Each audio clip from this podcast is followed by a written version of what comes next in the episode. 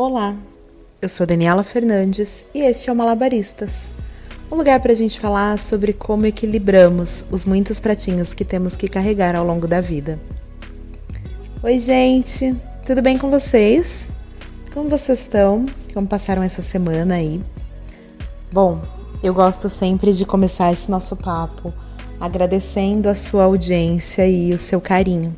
Na semana passada a gente falou sobre alegria, sobre o que nos faz feliz. E foi muito legal receber as mensagens de vocês sobre esse clique, sabe? Sobre esse alerta e a leveza que o episódio trouxe.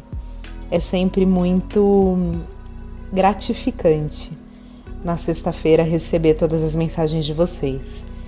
E como é curioso ver a reação de cada um aos episódios, sabe? Aos diferentes temas, é, como que que cada um reage, como que o episódio toca cada um no seu momento, né? E você sabe que na semana passada uma pessoa perguntou assim, Dani, por que, que você faz o Malabaristas?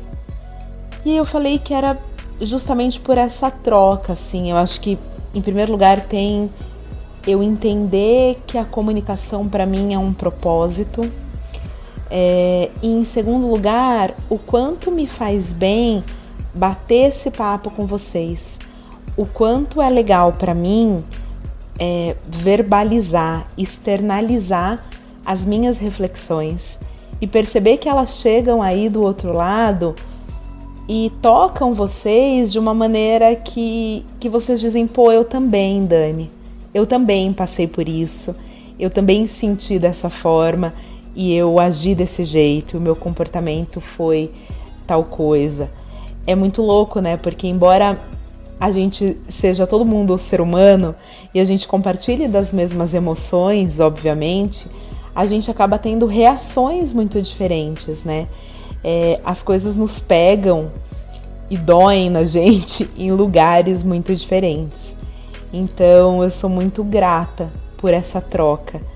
E é por isso que eu continuo fazendo malabaristas, porque eu acho que enquanto a gente puder falar das nossas emoções, enquanto a gente estiver buscando ser uma versão melhor de nós mesmos, tá valendo a pena, né? E você sabe que toda essa reflexão me fez chegar ao tema de hoje e eu quero falar hoje sobre comparação. Na verdade, a pergunta que eu te faço é: se nós somos tão diversos, se nós somos, em essência, tão únicos, por que, que a gente se compara? Por que, que a gente insiste em acreditar naquele ditado de que a grama do vizinho é mais verde que a nossa? Vocês já perceberam isso? A gente se compara e a régua que a gente usa nunca é a nossa. A gente sempre usa alguém como referência, um outro parâmetro, num outro contexto, muitas vezes. Mas será que isso é recente? Será que isso tem a ver, sei lá, com tecnologia, com globalização, com rede social, com internet?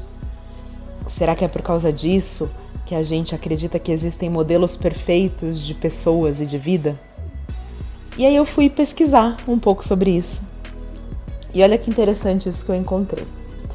O professor Pedro Calabres, que ele é PhD em psiquiatria e psicologia médica pelo Laboratório de Neurociências Clínicas da Escola Paulista de Medicina, da Unifesp, ele diz assim: essa tendência que nós, seres humanos, temos de nos comparar a outras pessoas é algo milenar e tem raízes biológicas. O ser humano é a espécie mais social da natureza. E não é à toa que a maioria dos nossos pensamentos seja sobre outras pessoas. O nosso cérebro é biologicamente social, o que significa que nós somos programados para viver em grupo e pensar sobre os outros. Diferente dos outros filhotes, o bebê humano nasce extremamente frágil e depende dos outros por mais tempo para garantir a sua sobrevivência. A sua necessidade básica quando nasce é que exista alguém que cuide dele. Isso significa que dependemos de outros seres humanos para sobreviver. E não é à toa que a principal variável para a felicidade humana seja a qualidade das nossas relações. Isso é a prova cabal de que temos um cérebro social. Incrível, né? Ou seja, essa comparação da gente com o outro e de ter o outro como referência sempre existiu, sempre vai resistir e, e vai continuar existindo depois que a gente não estiver mais aqui, né? Se a gente avalia pela ótica do nosso comportamento, a gente se compara muitas vezes para ser igual, para ser aceito, para pertencer, para ser amado, para ser reconhecido. E por aí vai.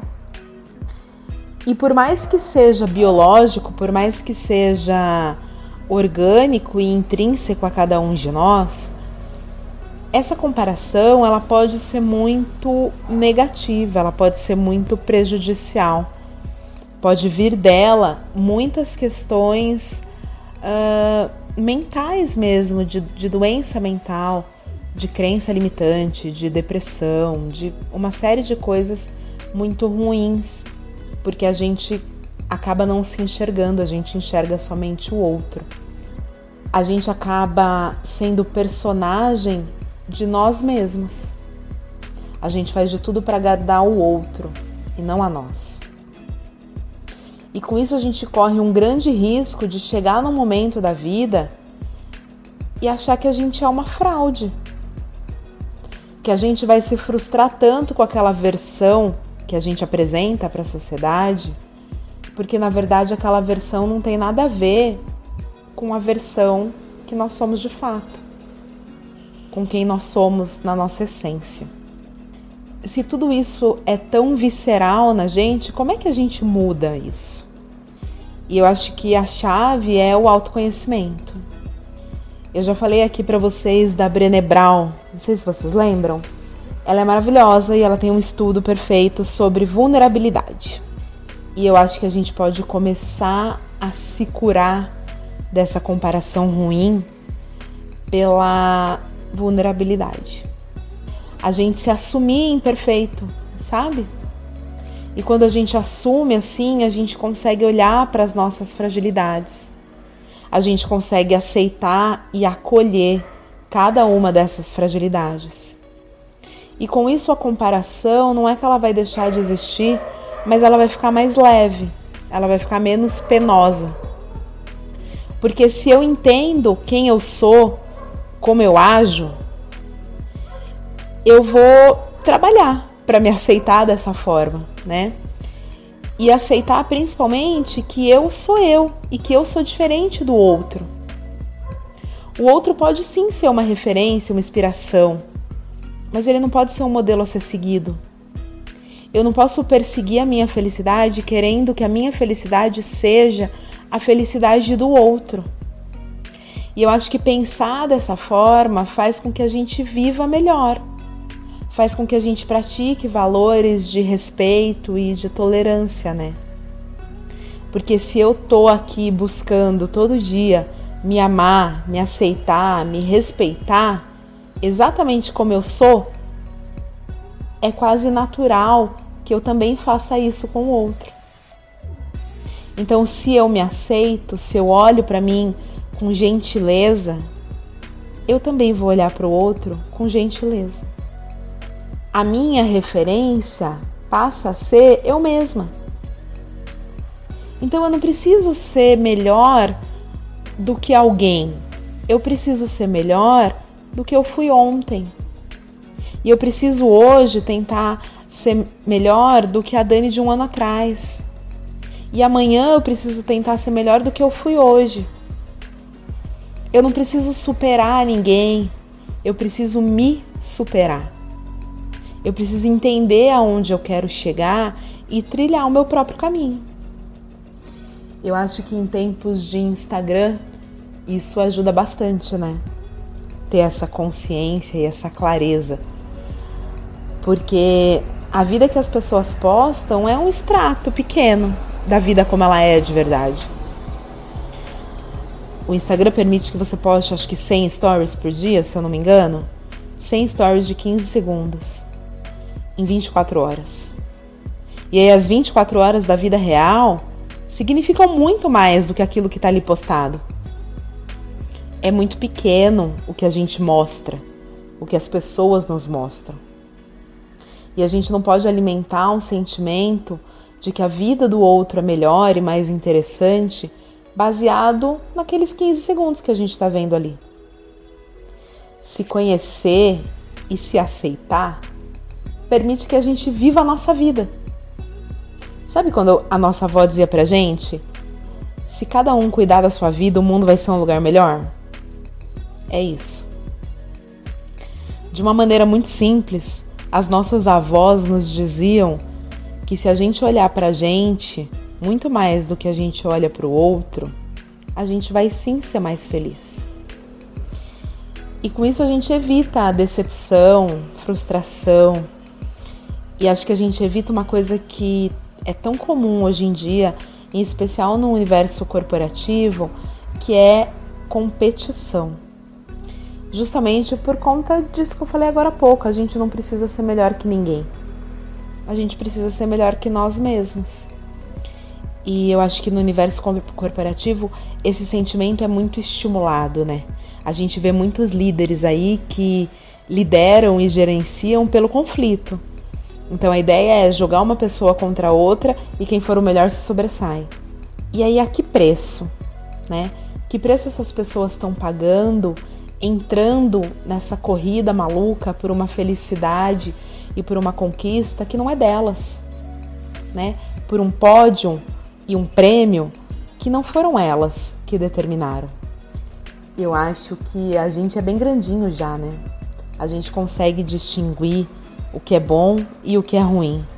A gente consegue entender minimamente aonde a gente quer chegar e o que, que é felicidade para cada um de nós.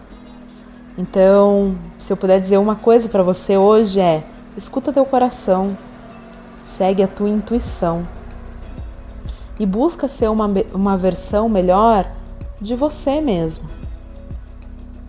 Deixa o outro buscar a versão dele. Você sabe que ontem eu postei uma frase, acho que eu já estava nessa vibe aí, que meio que resume tudo isso. E diz assim: Você vai se olhar com outros olhos ou você vai se olhar com os olhos dos outros? O que, que você quer para a tua vida? Sobre isso, né? Vamos viver o nosso processo. Vamos caminhar aí a nossa jornada, buscar as nossas próprias conquistas e viver de acordo com aquilo que faz o nosso coração vibrar. Tem tanta coisa que a gente não consegue controlar, né? Se a gente conseguir minimamente se olhar e se entender, pô, já estamos evoluindo muito. Vocês não acham? E assim, com mais uma reflexão, a gente chega ao fim desse episódio do Malabaristas. Eu espero que você tenha gostado, eu espero que tenha feito sentido para você.